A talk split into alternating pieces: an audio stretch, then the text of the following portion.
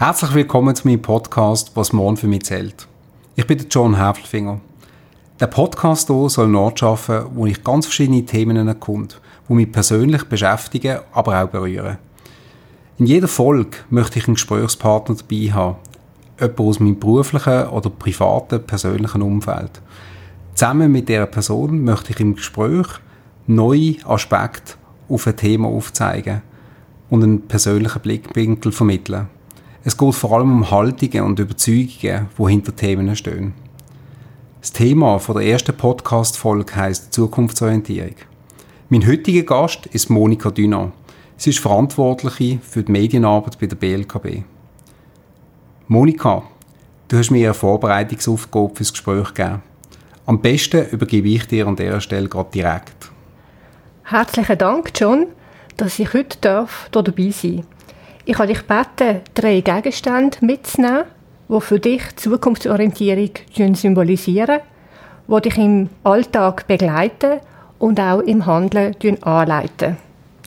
Und mich interessiert es, was deine persönliche Meinung und Haltung ist zur Zukunftsorientierung und warum genau diese drei Gegenstände für dich Zukunftsorientierung griffbar machen. Mhm.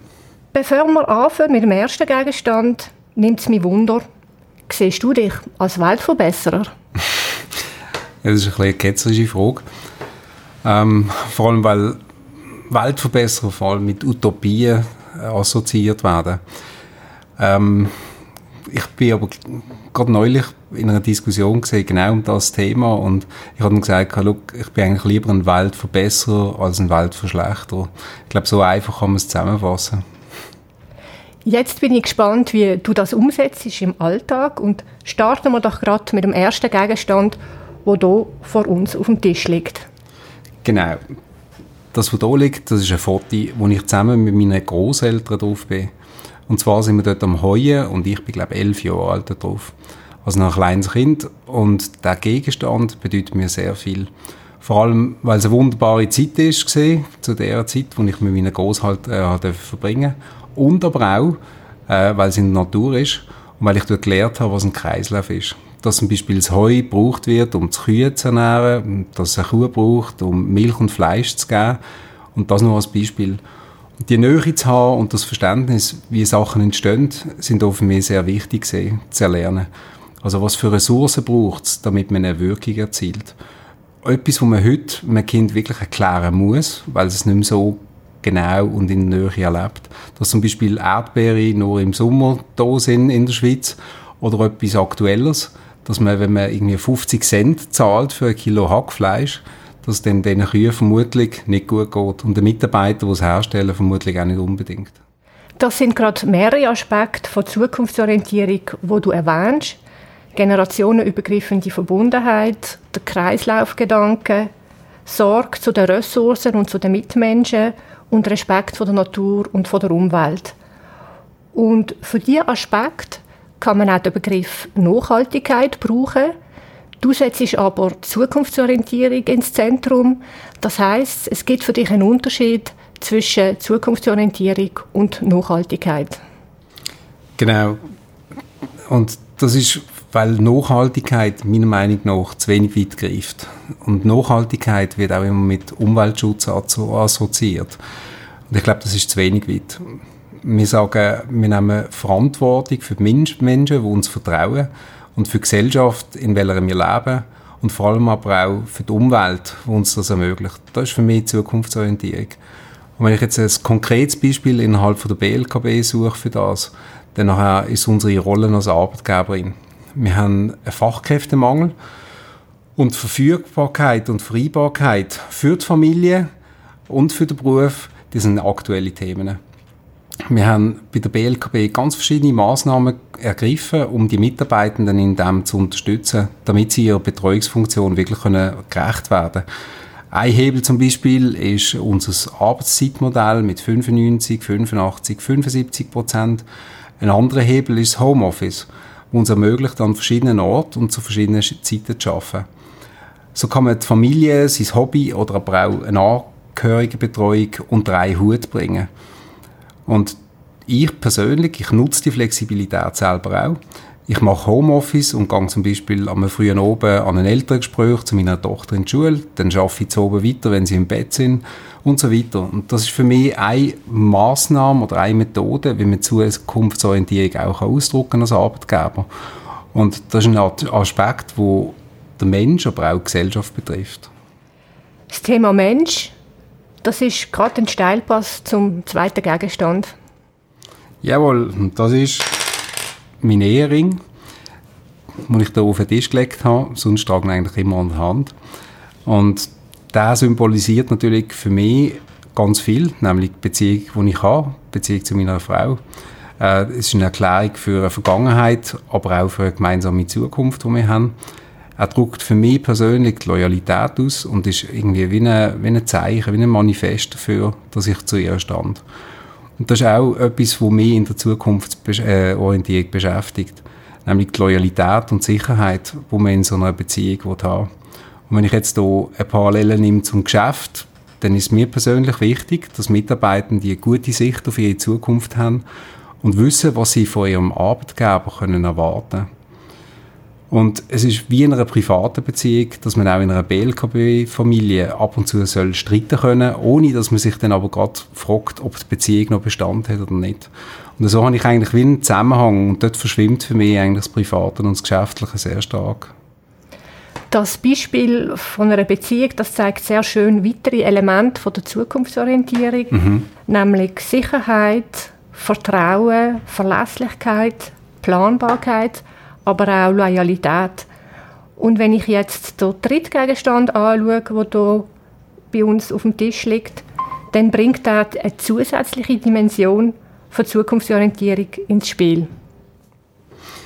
Ja, jetzt haben wir gerade mein Handy gehört und das ist nämlich auch der Gegenstand, wo äh, das Bild drauf ist, und zwar von Four Oceans.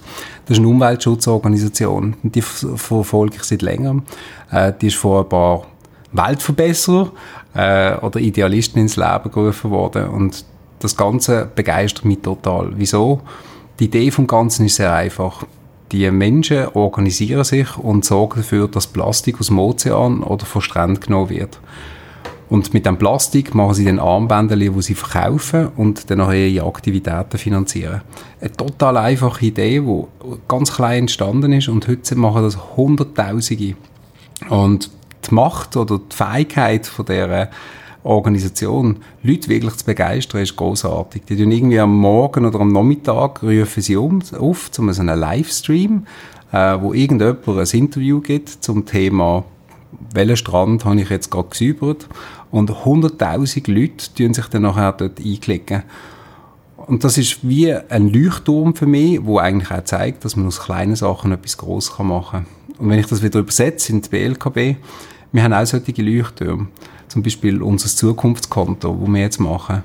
Und da kann man auch sagen, ja, was sind 100.000 Bäume? Oder was sind 1.000 Bäume? Oder was, sind ein, was ist ein Baum? Was bringt das überhaupt? Ich glaube, unsere Ambition, dass wir 1000 Bäume pflanzen hier im Baselbiet und das mit einem Konto verbinden, das gibt im Kund oder der Kundin eine Nähe zu diesem Thema. Etwas Gutes bewirken, das kann einfach nicht schlecht sein. Und ich glaube, wir brauchen solche Leuchtturme in unserem Portfolio von der Bank, damit unsere Kunden erkennen, dass wir eine zukunftsorientierte Unternehmung sind. Das Engagement von Four Oceans zeigt, Zukunftsorientierung kann eine Welle von Begeisterung auslösen. Und jetzt bin ich natürlich gespannt darauf, wie du in deinem Alltag so eine Begeisterungswelle auslöst und entstehen lässt, wo macht, dass Zukunftsorientierung kann gelebt werden Ich glaube, da geht es wirklich darum, dass meine Aufgabe ist, dass ich die Unternehmung, die Geschäftsleitung, die Mitarbeitenden, aber auch die Kunden mit diesem Thema konfrontiere und kann aufzeigen, hey, Zukunftsorientierung hat nur Vorteile und keine Nachteile. Und wenn man sich vergegenwärtigt, was wir als Organisation können bewirken können, und wie das zusammenhängt, dann ist ganz viel von dem wirklich gesunder Menschenverstand und nicht irgendwie eine wahnsinnige Theorie oder Überzeugung dahinter. Es ist wirklich gesunder Menschenverstand. Und es ist nichts Künstliches, sondern etwas total Natürliches, wo man eigentlich will. Weil keiner von uns möchte irgendetwas Schlechtes bewirken. Wir sind uns vielleicht manchmal einfach nicht bewusst, was wir bewirken. Und das ist vielleicht unsere Rolle, dass wir das können aufzeigen können.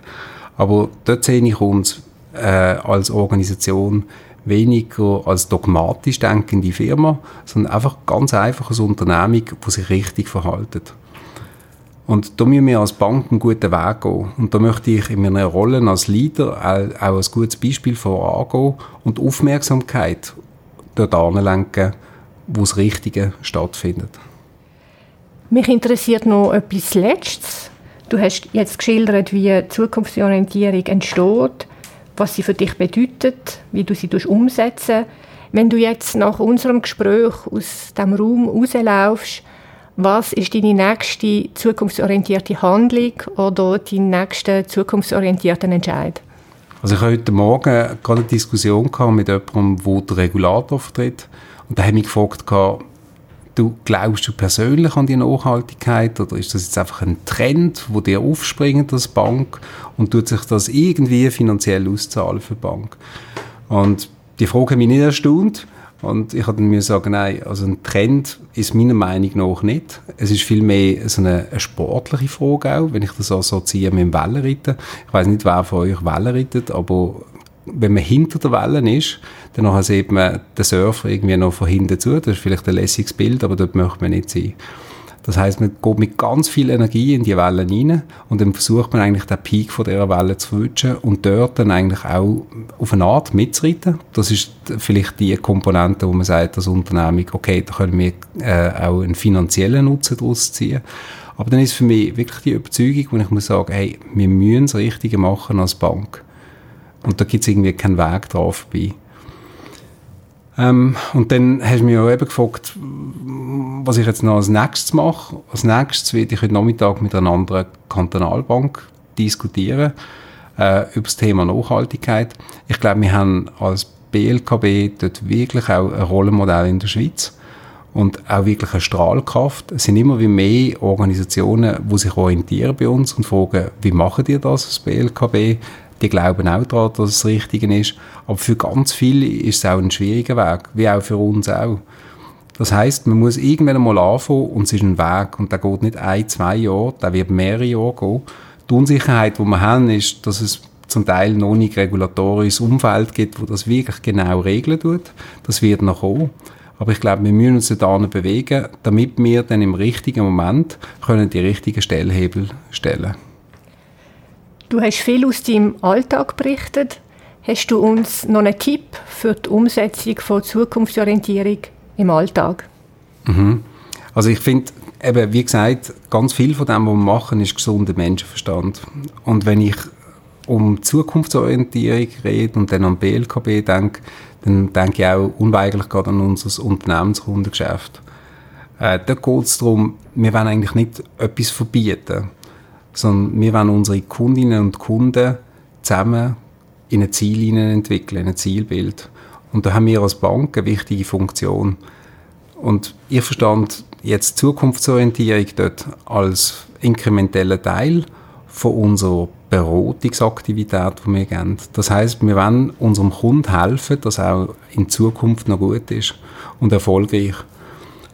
Und das andere ist Vielleicht, wenn wir jetzt an die Beratung generell denken, ich habe gerade einen sehr schönen Brief bekommen von einem Kunden und dort drinnen hat er explizit erwähnt, dass er eine zukunftsorientierte Beratung bekommen hat von uns. Und er beschreibt das so, dass er gesagt hat, wir seien vorausschauend gesehen und wir haben genau gewusst und ihm geholfen, dass er seine Zukunft sicher planen kann. Und als ich ihn dann nachher nachgefragt habe, äh, wie das denn entstanden ist, dann hat er gesagt, los, deine Leute, die haben extrem gut zugelost haben versucht, sich in meine Lage hineinzuversetzen und zum Schluss haben sie mir eine Empfehlung gemacht und eine Lösung vorgeschlagen, die für alle stimmt.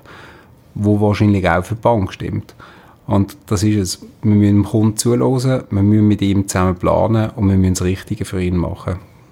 Ganz herzlichen Dank, John, für den Einblick in deine Gedanken und für die Einladung an die erste Folge von deinem Podcast.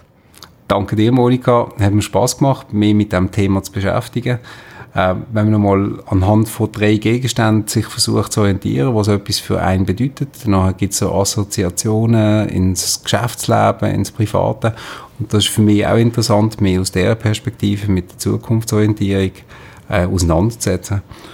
Und ich hoffe auch, dass euch, liebe Zuhörerinnen und Zuhörer, es gefallen hat und dass ihr auch bereit sind, den nächsten Podcast von mir zu hören, wo Ende Oktober wird kommen. Das Thema dort heißt Agilität und mein Gast wird Daniel Steiner sein. Ein paar von euch kennen auch als. Er ist Agilitätscoach bei der BLKB. Ich habe ihn gebeten, mit mir zusammen über das Thema Agilität zu reden und zu schauen, wie agil ich selber bin und was es braucht für eine Unternehmung, dass sie in Zukunft erfolgreich sein kann. Hört also rein, dann werdet ihr mehr erfahren. Vielen Dank. Tschüss zusammen.